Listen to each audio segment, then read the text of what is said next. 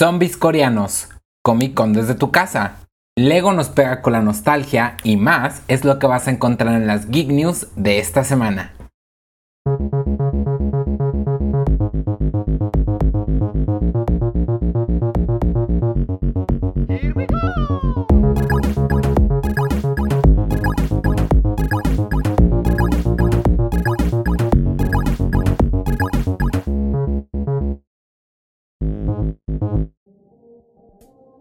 Antes de comenzar, te agradeceríamos que si te gusta este tipo de contenido, nos regales un like y lo compartas en tu plataforma favorita. Eso nos serviría mucho. Ya dicho eso, comencemos con las Geek News. La esperada película de zombies coreanos Train to Busan Peninsula va a llegar más rápido de lo que piensas, ya que la secuela del hit coreano de zombies del 2016 tiene fecha de lanzamiento para el 7 de agosto del 2020 en esta parte del mundo. La historia se centrará cuatro años después de los eventos de la precuela y ahora el mundo se encuentra en una pesadilla posapocalíptica. Y esta es la sinopsis.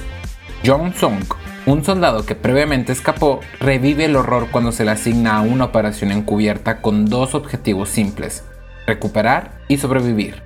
Cuando su equipo tropieza inesperadamente con los sobrevivientes, sus vidas dependerán de si lo mejor o lo peor de la naturaleza humana prevalece en las circunstancias más difíciles. El director de la precuela y la próxima película, John Chang-ho, comentó lo siguiente. La escala de Península no se puede comparar con Train to Busan, ya que hace que parezca una película independiente.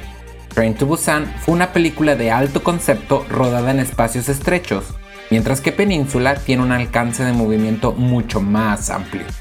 Por nuestra parte, amamos las películas de zombies y Train to Busan reimaginó y volvió a recolocar estos themes de nuevo en la mira.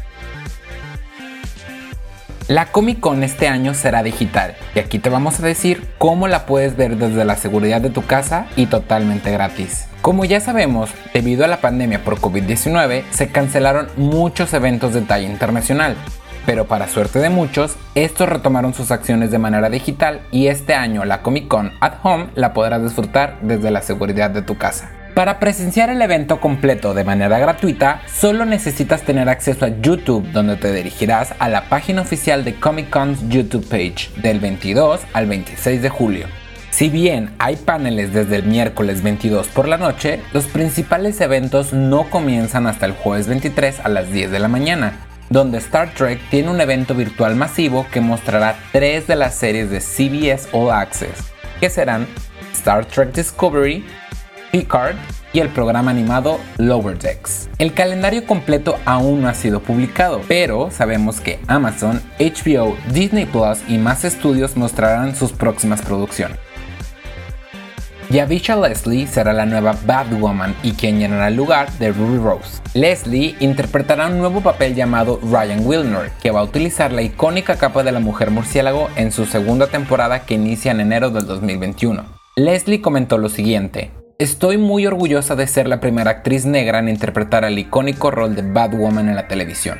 La creadora de la serie, Caroline Rice, comentó, Inventé un nuevo personaje que en su pasado fue inspirada por Batwoman la antigua portadora de la capa Ruby Rose publicó la siguiente foto en su Instagram y en su caption decía, estoy muy contenta de que Batwoman sea interpretada por una increíble mujer negra. Quiero felicitar a Yavisha Leslie por hacerse cargo de la capa del murciélago. Estás entrando en un increíble elenco y equipo.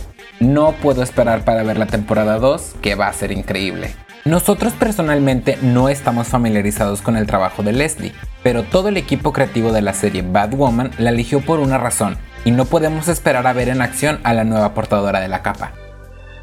La nueva serie animada de Star Wars de nombre The Bad Batch, realizada por Lucasfilm Animation, llegará a Disney Plus el 2021. Esta serie empezará justo al final de Star Wars The Clone Wars, que terminó su séptima y última temporada el 4 de mayo del 2020. En una rueda de prensa se comentó que esta serie tratará de un grupo de clones élite experimentales, presentados en The Clone Wars y conocidos como The Bad Batch o el lote defectuoso. Cada miembro de estos clones poseen una habilidad excepcional que los hace unos formidables soldados. Agnes Chu, vicepresidente del contenido de Disney Plus, mencionó, si bien Clone Wars llegó a su conclusión, nuestra asociación con los artistas de Lucasfilm Animation está solo empezando. Por el momento es toda la información que tenemos al respecto de esta nueva serie, pero sabemos que a los fans de Star Wars les va a encantar. Vete poniendo tus vendas en los ojos porque Netflix ya prepara la secuela de su película de terror de 2018, Bird Box. Durante una entrevista para el medio Inverse, celebrada por el lanzamiento del libro Mallory, el escritor Joss Malerman compartió que esta secuela estará situada 10 años después de que la protagonista llega a la escuela de ciegos, que no puede decir mucho del proyecto, pero que sí puede decir que la secuela está en desarrollo por parte de Netflix y que él está dentro del proyecto. Coincidimos con que el escritor en que fue muy poco lo que nos compartió de este proyecto, pero nos basta que confirmara que su secuela es un hecho. Bird Box, protagonizada por Sandra Bullock, fue todo un éxito para Netflix, con más de 45 millones de views, mientras que el lanzamiento del libro titulado Mallory está previsto para el próximo 21 de julio, y su adaptación a película está confirmada pero sin fecha de estreno específica. Y para acabar las Geek News de la semana, con la nostalgia en el cielo y la cartera vacía, Lego y la Gran N revelaron una consola NES con control y cartucho de juego, así como un televisor todo hecho de Lego. Este producto, a diferencia de los packs anteriores, no parece que vaya dirigido a los pequeños, ya que además de su alta dificultad para su armado, es un golpe bajo la nostalgia, ya que se cumplen los 20 años de la salida del NES. Este Lego NES saldrá a la venta el próximo 1 de agosto y tendrá un costo de 229 dólares. Y en nuestro país tendremos que desembolsar la pequeña cantidad de 5 mil pesos. y ahora sí, antes de irnos, nuestros amigos de Sometimes You nos regalaron una copia de su último juego para reseñarlo. Basilis es un juego que fue dibujado a mano e inspirado en los hechos ocurridos durante la revolución ucraniana del 2014. Es un videojuego un tanto bizarro, cargado de muchos temas políticos, pero con una gran experiencia narrativa. Así que ya puedes ir a nuestra página para ver qué calificación le dimos. Al igual, al final de este video te vamos a dejar un link para que puedas ver el trailer. Y ahora sí, ya estás informado. Recuerda que estas fueron las Geek News de la semana y que las subimos todos los miércoles. También síguenos en todas las redes sociales como arroba Fórmula para que veas las noticias más recientes. Si quieres que hablemos de un tema o quieres recomendarnos algo, siéntete libre de dejarnos un comentario o hacernos llegar un mensaje. Muchas gracias por todo su apoyo y hasta la próxima.